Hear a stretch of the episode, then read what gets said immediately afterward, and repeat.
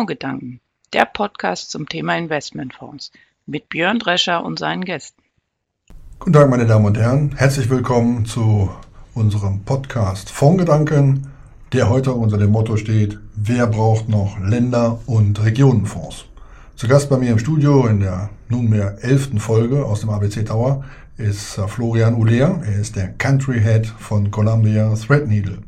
Herr Ulea, schön, dass Sie in der Sendung sind. Vielleicht erklären Sie unseren Gästen mal, was ein Country Head ist und was er macht und äh, ein paar Worte zu Columbia Threadneedle, damit wir gleich wissen, vor welchem Hintergrund Sie eigentlich Aussagen treffen. Sehr gerne. Erstmal vielen Dank für die Einladung. Ich freue mich, das erste Mal hier sein zu dürfen. Was macht ein Country Head? Ähm, ein Country Head verantwortet das Deutschlandgeschäft. Florian Uller ver verantwortet das Deutschlandgeschäft von Columbia Threadneedle in Deutschland. Das bedeutet, es sind drei verschiedene Distributionskanäle, die wir bearbeiten. Das ist einmal das institutionelle Geschäft, dann ist es das Wholesale-Geschäft, das mit den großen Selektoren und last but not least das für uns wichtige Geschäft mit der Retail-Kundschaft. Das sind vor allem unabhängige Vermögensberater. Jetzt wollen wir heute über Regionen und Länderfonds sprechen, ähm, schwerpunktmäßig mit dem Blick auf Aktien.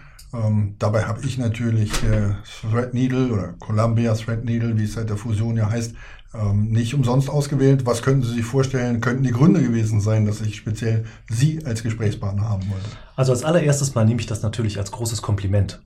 Denn Sie werden uns ausgewählt haben, weil wir bei vielen Endanlegern wahrgenommen werden als ein sehr starker Manager von Aktienfonds. Ich gehe davon aus, dass wenn wir über Länderfonds sprechen, vor allem über Aktienfonds sprechen. Und da sind wir sowohl auf Länderbasis als auch vor allem auf überregionaler Basis als ein sehr, sehr starker Manager im, im Umfeld bekannt. Und deshalb hoffe ich, dass das einer der Gründe ist, weshalb Sie mich eingeladen haben. Nun ist es ja so, dass äh, wenn man sich diese provokante Frage anhört, wer braucht noch Länder- und Regionenfonds, dann wird ja auch das irgendwo einen Anlass gefunden haben. Ähm, ich habe das mal aufgehängt an der Absatzstatistik des Bundesverbandes Deutscher Investmentgesellschaften. Sie können gleich sagen, ob äh, Columbia Threadneedle da mit angeschlossen ist oder nicht. Ähm, da sehen wir zumindest mal für Januar bis November 2016, dass die Aktienfonds, die reinrassigen Aktienfonds, 1,8 Milliarden Euro Nettomittelabfluss gehabt haben, während die Mischfonds, äh, die dann sowohl alternative Investmentstrategien als auch Multi-Asset-Lösungen sein können, haben über 10 Milliarden, 10,5 Milliarden alleine bis Ende November Mittelzufluss gehabt. Ähm, da stellt sich dann schon die Frage, ist das eine völlig out oder woran hat es gelegen? Die neue Zuflüsse scheinen ja im ganz großen Stile in die Mischfonds gegangen zu sein. Ähm, das sind quasi zwei Fragen. Die erste Frage, sind wir Mitglied im BVI. Aktuell nicht, nicht weil wir den BVI nicht sehr schätzen, ähm, sondern es hat einen anderen Grund, nämlich dass wir unsere ähm, Assets under Management in Deutschland nicht veröffentlichen und das ist Bestandteil einer BVI-Mitgliedschaft. Die viel wichtigere Frage, die zweite, ähm, ja, die Zahlen sprechen für sich ähm, und ich glaube, es gibt gute Gründe dafür. Was mich aber viel mehr interessiert, wie Sie sich vorstellen können, sind die Flows, die ich bei mir in Deutschland generiere. Und die sehen tatsächlich ganz anders aus.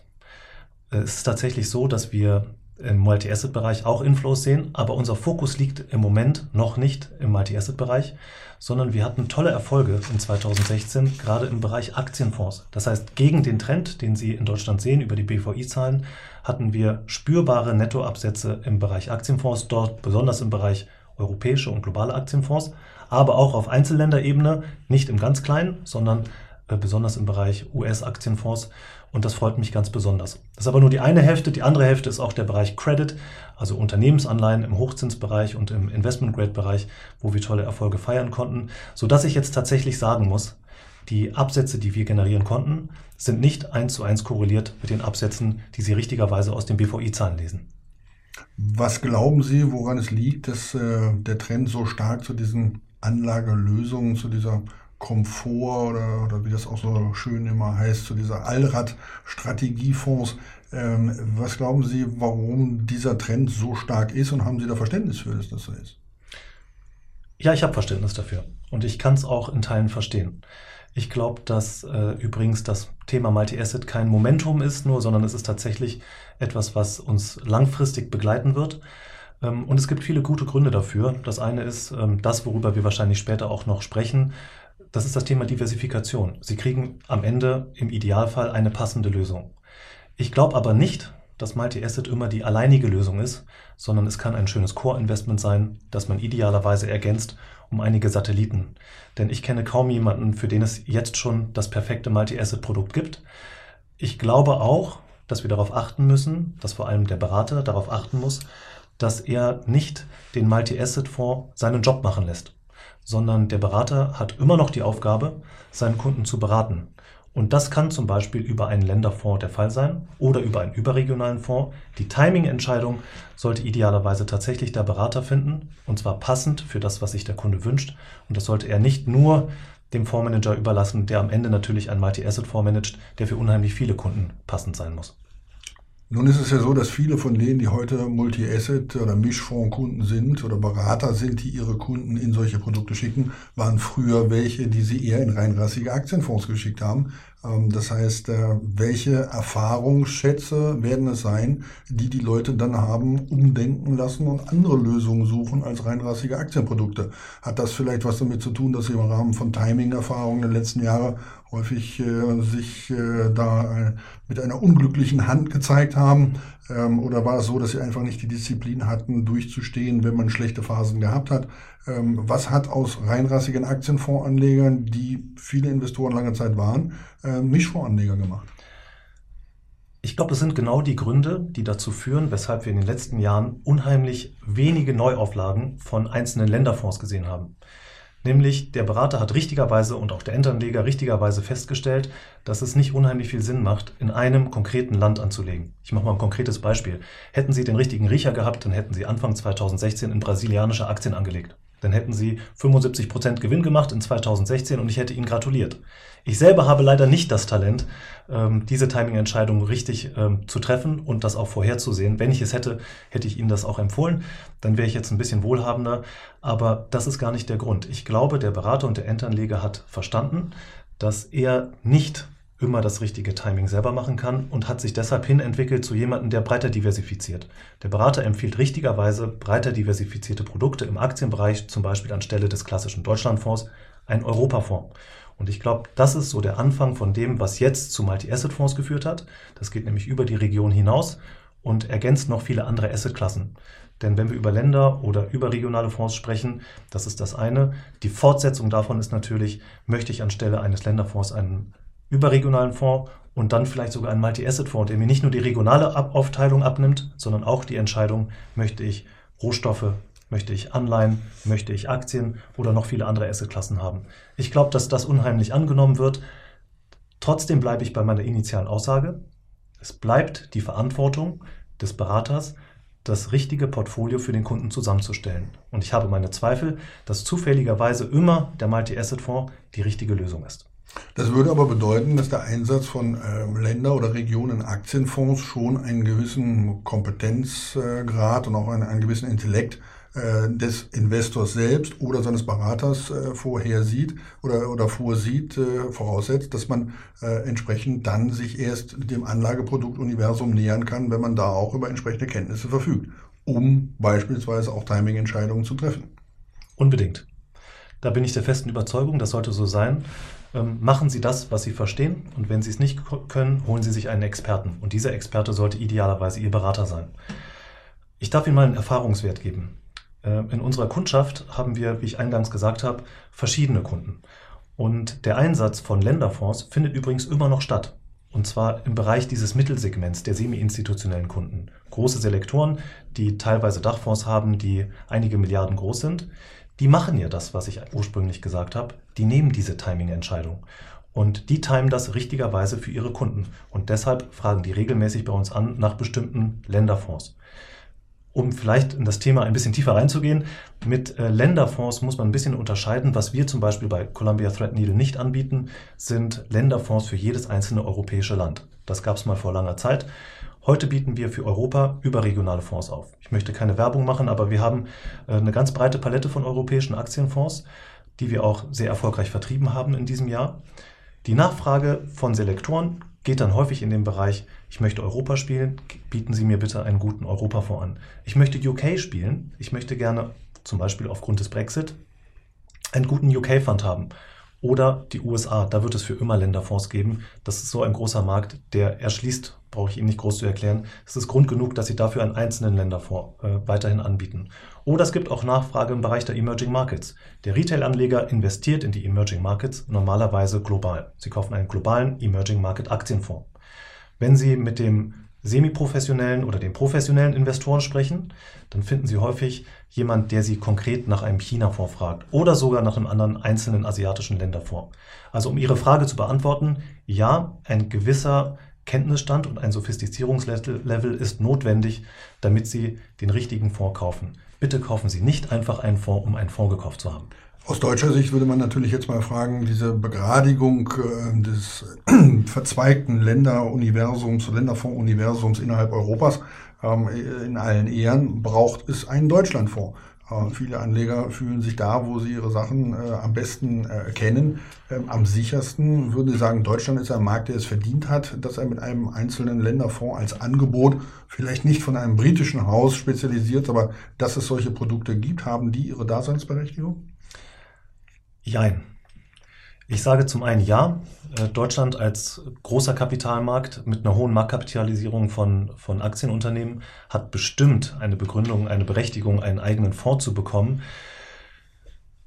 Aber ich empfehle ganz klar jedem Retail-Anleger, mich eingeschlossen, eben sich nicht nur auf den sogenannten Heimatmarkt zu konzentrieren, sondern die Vorteile äh, des, der, der, eines globalen Asset Managers zu nutzen. Das bedeutet, nutzen Sie doch die Vorteile, die Ihnen Europa bietet. Es ist, schauen Sie sich mal letztes Jahr an. Letztes Jahr hätten Sie in Italien 6% verloren. In Europa hat der Aktien, in Deutschland hat der Aktienmarkt 6% plus gemacht. Im europäischen Schnitt haben Sie 3% plus gemacht. Ich empfehle Ihnen als privater Anleger, es sei denn, Sie sind besonders schlau, Machen Sie nicht die Timing-Entscheidung selber, geben Sie es in die Hände eines Profis. Und gerade was Länderfonds in Europa, einschließlich Deutschland angeht, ich glaube, die Erfolge, die wir erzielt haben mit europäischen Aktienfonds, sind so bemerkenswert, dass es fatal wäre, auf diese Vorteile zu verzichten. Sprechen wir über die europäischen Aktienfondsstrukturen weiter. Es gibt kontinentaleuropäische, es gibt paneuropäische Fonds, also welche mit Großbritannien, welche ohne. Ähm, welcher Investor entscheidet sich da in der Regel für was? Wann nehme ich einen Pan-Europa-Fonds? Wann nehme ich einen kontinentaleuropäischen Fonds? Ich glaube, die Frage ist im Moment so berechtigt wie selten. Mhm. Ähm, wenn ich jetzt zurückschaue auf 2016, wir hatten tatsächlich wesentliche Teile unseres Erfolgs in den europäischen Fonds, weniger in den paneuropäischen Fonds. Und zwar, weil das Thema UK durch den Brexit ähm, besonders hervorgehoben war. Unser prominentester Fonds, wenn ich das so ein bisschen bewerben darf, einfach weil den sehr viele kennen, ist der Threadneedle European Select Fund. Den gibt es seit 30 Jahren, der schließt, der schließt UK aus, unter anderem auch wegen der Währungskomponente ähm, und ist damit sehr erfolgreich gefahren. Wir stellen jetzt auch bei semi-institutionellen Investoren fest, dass sie ganz bewusst schauen, früher war das sehr undifferenziert, möchte ich mit oder ohne UK. Sie wissen, mit UK wird häufig PAN genannt und wenn Sie keinen PAN vor einem Fonds finden, dann ist es häufig der kontinentaleuropäische Fonds. Wir stellen fest, dass gerade bei einem zunehmenden Sophistizierungslevel der Europafonds ex-UK bevorzugt wird und UK dann opportunistisch dazu gekauft wird, ja oder nein. Das Gute ist, der Anleger kann frei entscheiden, ob er das selber entscheiden möchte, dass, äh, ob UK dabei ist oder nicht, oder ob er das den Fondsmanager machen lässt. Denn sie finden bei uns, aber auch bei vielen Mitbewerbern ähm, tatsächlich eine Angebotspalette mit Pan und einmal ohne Pan. Dann gibt es äh, vielleicht auch so, ich sag mal, äh, Spezialitäten wie dann einen Schweizfonds, wo man sagt, naja, das ist äh, innerhalb Europas eine ganz eigene Festung, wirtschaftlich gesehen. Äh, das bedarf es als einzelnes Landes. Es gibt aber auch, ähm, ich sag mal, so Perspektiven, aus denen man Sachen zusammengreift. Zum Beispiel sagen, die skandinavischen Staaten werden häufiger mal als Skandinavienfonds angeboten oder als Nordic-Fonds. Äh, dass man sagt, wir nehmen da oben Dänemark, Norwegen, Finnland, Schweden, das nehmen wir alles zusammen. Es gibt diese osteuropäische Betrachtung, zu mhm. sagen, naja, ähm, da, da ist äh, vor allen Dingen, ich sag mal, Polen, das geht dann aber auch schon in Richtung Ungarn, Rumänien, Russland, solche Sachen. Es ist eben auch noch Europa, aber es ist eine, eine Teilbetrachtung Europas. Wie stehen zu solchen spezialisierten ähm, Aspekten? Ist das, ist das richtig, solche Lösungen anzubieten? Auch da ein Jein. Äh, aus folgendem Grund. Ich glaube, es macht weniger Sinn, diese Märkte im Sinne von, Regional, von Region zu unterscheiden. Ich glaube, es macht mehr Sinn, diese Märkte zu unterscheiden im Sinne von Entwicklung. Sie werden immer eine Unterscheidung finden von Fonds, die Ihnen Zugang zu entwickelten Ländern geben und Fonds, die Ihnen Zugang zu sogenannten Emerging Markets geben. Und bei den aufstrebenden Ländern macht es absolut Sinn, auch einen rein osteuropäischen Fonds anzubieten. Aber wenn Sie sich im Aktienbereich die Flows anschauen, dann stellen Sie fest, dass ähm, der Retail-Anleger genauso wie der äh, große Wholesale-Anleger den Zugang zu Emerging Markets häufig über einen globalen Aktienfonds sucht. Die Gründe kann ich Ihnen im Detail gar nicht sagen. Ich glaube, es gibt gute Gründe dafür. Ich hoffe, es ist der Grund, den ich eingangs auch gesagt habe, der für europäische Aktienfonds gilt, nämlich, dass Sie dem Fondsmanager entscheiden lassen, ob er letztes Jahr hoffentlich in Brasilien investiert hat oder eben nicht. Wenn es um Osteuropa geht, ich glaube, das ist so ein Zwischenstück zwischen dem klassischen Emerging Market und dem entwickelten Markt. Einige Anbieter bieten das auch separat an. Wir machen das nicht. Wir haben den Europafonds oder die Europafonds-Palette und wir bieten die Emerging Markets an. Das dann allerdings global und das in der Vergangenheit auch sehr erfolgreich. Da würde ich schon nochmal nachfragen. Sie haben gerade gesagt, Emerging Markets. Sie bieten das global an. Ähm, es gibt ja äh, Gesellschaften, die dann mit ähm, einzelnen ausgepickten Ländern und deren Anfangsbuchstaben anfangen, äh, Fondprodukte zu basteln. Dass man eben nicht sagt, es ist die Region Afrika, sondern dass man sagt als Beispiel, ähm, es ist EMEA, es ist also dann äh, quasi der, der Osten Europas über den entsprechenden arabischen Raum bis hin nach Nordafrika oder umgekehrt die BRIC-Produkte äh, wo man sagt, Brasilien, Russland, Indien, China, die finden sich in dem Fonds drin, manchmal noch mit CK geschrieben, dann gibt es Korea auch noch mit drin. Ähm, was halten Sie von solchen Konstruktionen? Ist das eher Marketing oder hat das eine Daseinsberechtigung? Also auch dazu zwei Antworten. Ja, es gibt für Regionfonds unheimlich Daseinsberechtigung. Ich äh, sag mal, die Frontier-Märkte zum Beispiel, die kann man unheimlich sinnvoll ähm, ausschneiden. Was das Thema zum Beispiel BRIC anbetrifft, BRIC, Brasilien, Russland, Indien, China, ich sehe das eher als einen Marketing-Gag.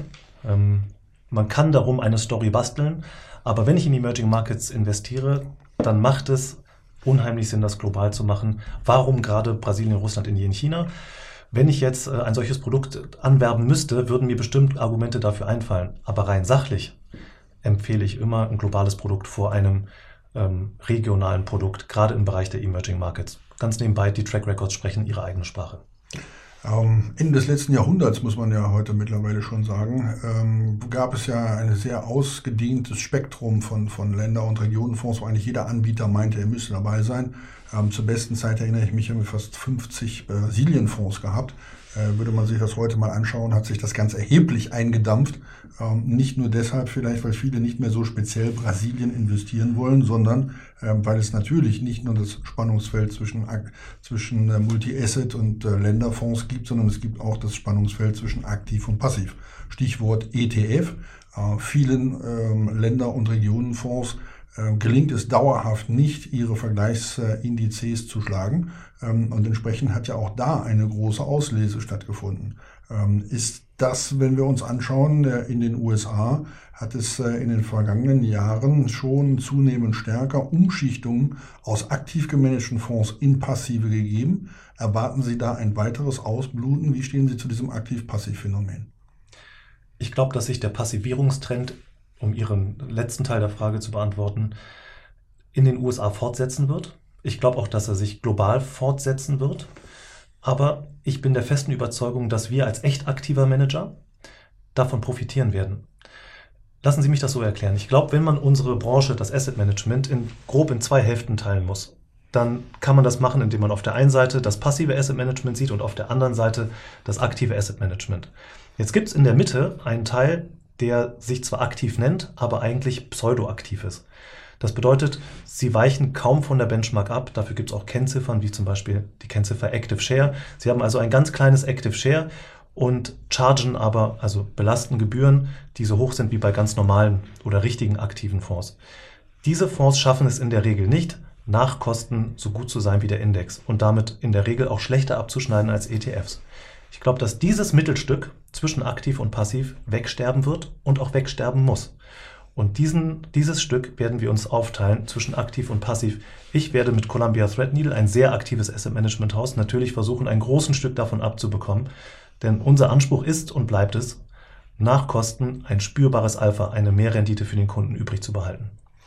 Wer sind heute die Käufer Ihrer Produkte? Ähm, es gibt ja diese äh, Geschichte, dass man sagt, die institutionellen Anleger machen eigentlich noch eine eigene Asset Allocation. Die setzen solche spezialisierten Portfolio-Bausteine ein, während das Wholesale-Geschäft in der Breite eigentlich auf diese Anlagelösung auch regulatorisch äh, quasi eher fixiert und fokussiert ist. Ähm, ist das was, was Sie bestätigen können? Wer sind diejenigen, die bei Ihnen europäische Aktienfonds kaufen, die bei Ihnen ein Großbritannien Aktienfonds kaufen? Sie werden überrascht sein. Sie finden die Nachfrage, wenn ich das Großbritannien kurz ummünzen darf in europäische Aktienfonds. Wir hatten im letzten Jahr den 30. Geburtstag unseres European Select Funds, der vielleicht in Deutschland bekannteste Fonds von Threadneedle. Der Fonds wird gekauft, sowohl als beim dem Endanleger unverändert. Wir sind auch froh, dass uns da die Treue gehalten wird. Wird auch beim großen Selektor, dem äh, semi-institutionellen Investor, sehr gerne gekauft wird aber auch allerdings in individueller, abgewandelter Form, gerne auch als Spezialfonds beim Institutionellen gekauft. Wenn ich jetzt noch ein bisschen tiefer runtergehe, das Thema UK zum Beispiel, da ist es in der Tat so, das ist kein Fonds, den Sie in der Regel beim Endanleger absetzen. Das ist ein Fonds, den setzen Sie ab bei dem institutionellen Investor. Im letzten Jahr, es gibt Gründe dafür, es gibt auch Gründe dagegen, ist natürlich eine Betrachtungsweise, waren wir damit relativ erfolgreich. Das heißt, Ihre Frage möchte ich so beantworten. Je sophistizierter und größer der Kunde ist, desto kleinteiliger wird in der Regel auch das äh, Investment durchgeführt. Mhm.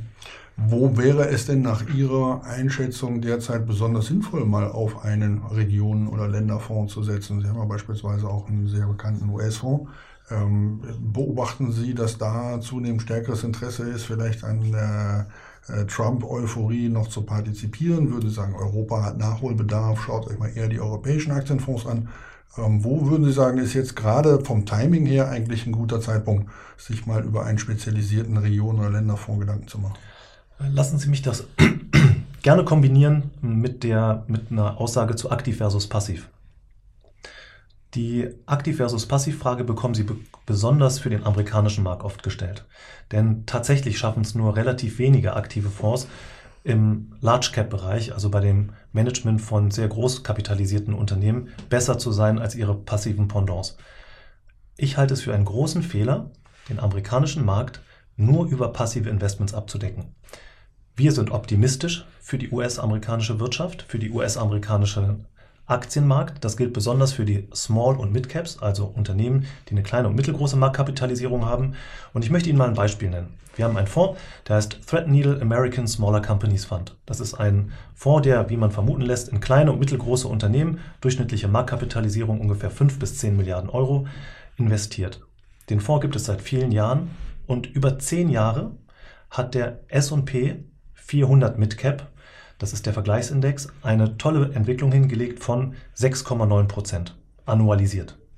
Während unser Fonds eine Entwicklung gemacht hat von 8,5 Prozent. Das ist eine Differenz von 1,6 Prozent nach Kosten. Nach Kosten. Wenn Sie 1,6 Prozent Ihrem, Ihrem Kunden laufend über 10 Jahre als Mehrrendite erwirtschaften, dann brauche ich Ihnen nicht vorrechnen, was das für ein kleines Vermögen über den Zeitraum sein kann. Und genau das sehe ich als den Anspruch eines guten Beraters, dass er das seinem Kunden vermitteln kann und dann weiß, was ein guter aktiver Fonds ist versus eines standard-passiven Fonds. Also um Ihre Frage zu beantworten, wir sind optimistisch für die Vereinigten Staaten, besonders für Small- und Mid-Caps. Wenn Sie das machen, gerne über eine aktive Lösung. Der Grund, weshalb wir, wenn ich das noch ergänzen darf, der Grund, weshalb ich äh, optimistisch oder wir optimistisch sind für Amerika im Small- und Mid-Cap-Bereich, ist relativ einfach. Donald Trump führt ein protektionistisches Regime mehr oder weniger ein. Wir sehen das jetzt mit den Zöllen, die geplant sind für Mexiko. Wer weiß, wie viele andere Länder das noch erfassen wird. Das wird für große kapitalisierte Unternehmen, die sehr exportorientiert sind, Nachteile mit sich bringen während regional fokussierte, die lokal produzieren und auch ihren Absatzmarkt in Amerika haben, Vorteile haben wird. Deshalb glauben wir, obwohl die Bewertung für kleine und mittelgroße Unternehmen schon hoch ist, dass sich das noch weiterentwickeln kann. Und wenn Sie das machen, machen Sie es aktiv. Sprechen wir ein bisschen darüber, dass das eine das andere ja grundsätzlich nicht ausschließt. Stichwort Core Satellite. Ähm, es ist ja vorstellbar, dass man äh, Basisinvestments in Form von Multi-Asset-Lösungen oder Mischfonds im Allgemeinen ähm, ergänzt im Bereich von Satellite Investments, von Depotbeimischungen um spezialisierte Aktienfonds. Ähm, sehen Sie sowas draußen verstärkt am Markt und vielleicht auch die Frage, unterscheiden die Marktteilnehmer, was konzentrierte und spezialisierte Länder und Regionen Aktienfonds angeht, vielleicht ein bisschen zwischen Eimeranlagen und Sparplänen? Stichwort, man will eine höhere Volatilität für den Cost Average haben. Logisch wäre, dass man sich so verhält. Verhalten sich die Marktteilnehmer nach ihrem Dafürhalten logisch? Ich glaube im Großen und Ganzen ja. Ich glaube, dass wir uns im Groben und Ganzen sehr vernünftige Investoren sehen. Zumindest diejenigen, von denen man es beurteilen kann, nämlich diejenigen, die, die Profis sind. Und dazu zähle ich den, den Berater natürlich. Ich glaube immer noch, dass die beste Anlageform der gute alte Aktiensparplan ist. Die Voraussetzung dafür bleibt unverändert, dass sie natürlich den Zeithorizont haben. Ja, ich glaube, ein Multi-Asset-Fonds kann ein gutes Ankerinvestment sein, aber ergänzen Sie das um andere Assetklassen und vor allem um Einzelfonds. Das kann im Sparplan idealerweise ein globaler Aktienfonds sein oder ein europäischer, das was der äh, Vorliebe des Kunden entspricht. Wenn Sie der Profi sind, der das stellvertretend für, Ihren, für den Kunden macht, dann darf das ruhig mal Timing sein. Dann dürfen Sie auch mal UK spielen. Dann dürfen Sie, ich bleibe mal bei dem initialen Beispiel Brasilien, dann dürfen Sie das Risiko ruhig mal nehmen. Wenn das Risikobudget des Kunden es zulässt, dann dürfen Sie ihm das empfehlen. Nur dann müssen Sie für ihn auch die Timing-Entscheidung treffen, auch wieder rauszugehen aus einem solchen Land was natürlich unter regulatorischen Gesichtspunkten auch für den Berater häufig andere Fragen aufwirft, nämlich die der Haftung. Ähm, aber äh, letzten Endes äh, die Theorie, da gebe ich Ihnen recht, ähm, lässt es an dieser Stelle sehr sinnvoll erscheinen. Es sind manchmal regulatorische Aspekte, die manchen davor zurückschrecken lassen, Timing-Entscheidungen mit dem Kunden vorzunehmen. Wenn wir uns jetzt diesen Megatrend anschauen, Multi-Asset und eigentlich vor allen Dingen den Megatrend hin zu passiven Anlagestrategien, ähm, wenn wir mal so fünf Jahre weiterdenken, ähm, glauben Sie, dass das etwas ist, was sich, was sich linear oder vielleicht sogar exponentiell so weiter verstärken wird? Oder könnten Sie sich auch vorstellen, dass da ein Trendbruch kommt, dass es Entwicklungen geben könnte an den Börsen, die dazu führen, dass es plötzlich eine Rückbesinnung auf diese spezialisierten Aktienfonds, auf reinrassige Aktienfonds gibt? Glauben Sie, dass das äh, vor diesem Hintergrund möglich ist? Könnten Sie sich zum Beispiel vorstellen, dass die Investmentsteuerreform, wenn sie kommt, mit den Teilfreistellungen äh, von, von äh, 30 Prozent, die ja dann gegeben werden für Aktienfonds, die mindestens 50 Prozent in Aktien investieren, ähm, glauben Sie, dass, dass sowas äh, dazu führt, dass die Anleger wieder dann doch mehr auf Aktienfonds gucken? Ich hoffe es. Ich hoffe es, dass es dabei unterstützt aus der festen Überzeugung, die ich äh, eben schon geäußert hat, habe, Sie werden keine bessere Anlageklasse finden, in die Sie liquide per Sparplan investieren können ähm, und über viele Jahre hinweg eine tolle Rendite erwirtschaften können. Grundvoraussetzung bleibt natürlich, dass Sie diesen Zeithorizont haben. Aber ich möchte ein bisschen darauf aufmerksam machen, dass wir diesen tollen Megatrend haben im, im Multi-Asset-Bereich. Aber es gibt immer noch zum Glück unheimlich viele Investoren, die ihren Aktienfonds treu geblieben sind und dafür auch belohnt wurden. Und ich bin der festen Überzeugung, dass das Sentiment hin zu Aktien, das wird wieder kommen. Und Sie merken, dass es geht häufig so ein bisschen einher korrelierend mit der, mit der Entwicklung der Börsen. Die Börsen entwickeln sich ganz toll. Das hilft häufig dabei, ähm, einzelne Assetklassen wieder ein bisschen hervorzuheben. Ich hoffe, dass die Aktie ähm, wieder mehr Zuspruch bekommt. Ähm, ich muss aber jetzt ein bisschen differenziert sagen, das eine ist der Markt, das, was wir an den BVI-Zahlen sehen. Das andere ist das, worüber ich mich in Deutschland freuen darf. Ich hoffe, dass sich der Trend für uns fortsetzt. Aber ich, äh, und das habe ich im Vorfeld ähm, unseres Gesprächs schon gesagt, wir waren im letzten Jahr sehr fokussiert auf das Thema Aktie und auch auf das Thema Rente, neben dem Thema Multi-Asset. Wir sind damit sehr erfolgreich gewesen und wir werden das fortsetzen. Denn ich glaube, die Argumente, die für die Aktie sprechen, sind die gleichen wie in der Vergangenheit. Sie gelten heute und sie werden auch in der Zukunft gelten. Da gebe ich Ihnen völlig recht und ich bin guter Dinge, dass es äh, vor allen Dingen die Zinswende und die Tatsache, dass aus dem Rentenmarkt nicht mehr viel zu holen ist, früher oder später die Renditen von Mischfonds, denen von Aktienfonds in der Volatilität, wenn nicht Derivate eingesetzt werden, sehr viel ähnlicher machen wird und dass dementsprechend auch äh, diese Betrachtungen, die man historisch heute hat, sozusagen 50-50 Portfolios mit Rebalancing, führten in der Regel zu fast aktienähnlichen Renditen bei kleinerem Risiko. Ähm, dies wird es in zukünftigen Betrachtungen so nicht mehr geben. Und dann glaube ich, dass die Anleger ohnehin stärker wieder auf die Aktie als äh, den eigentlichen Performance-Treiber schauen werden. Ähm, Herr Uller, ich könnte mit Ihnen noch Stunden weiter diskutieren. Ähm, nichtsdestotrotz mit Blick auf die fortgeschrittene Zeit. Äh, ich frage immer jeden meiner Gesprächspartner am Ende, wie man sich zu dem, worüber wir gesprochen haben, äh, mit einem Literaturhinweis oder mit einer Link-Empfehlung zu einer Internetseite ähm, gegebenenfalls äh, weiterbilden kann. Frage also an Sie, was Sie als Lektüre zu dem Themenkreis, über den wir heute gesprochen haben, ähm, geeignet? Ich hätte viele spannende Empfehlungen, aber als Verfechter von aktiven Investmentfonds, die wirklich aktiv sind, möchte ich gerne auf eine Sache aufmerksam machen. Wir haben zusammen mit der Cass Business School in London ein umfängliches Pamphlet verfasst, ähm, das viele Argumente nennt, die für aktives Management sprechen und wie man das auswählen kann und identifizieren kann. Das ist sehr umfänglich, deshalb möchte ich es nicht jedem als äh, gute Nachtlektüre empfehlen, aber ich habe das zusammengefasst in einem Artikel, der eine Seite lang ist. Lesedauer zwei Minuten. Und Sie finden meinen Artikel, warum sich aktives Management auszahlt, auf unserer Internetseite unter www.columbiathreadneedle.de unter dem Medienteil. Und ähm, wer zwei Minuten sinnvoll investieren möchte, dem empfehle ich natürlich diesen Artikel. Wir werden darauf in den Shownotes hinweisen. Herr Uhle, ich bedanke mich, dass Sie in der Sendung waren.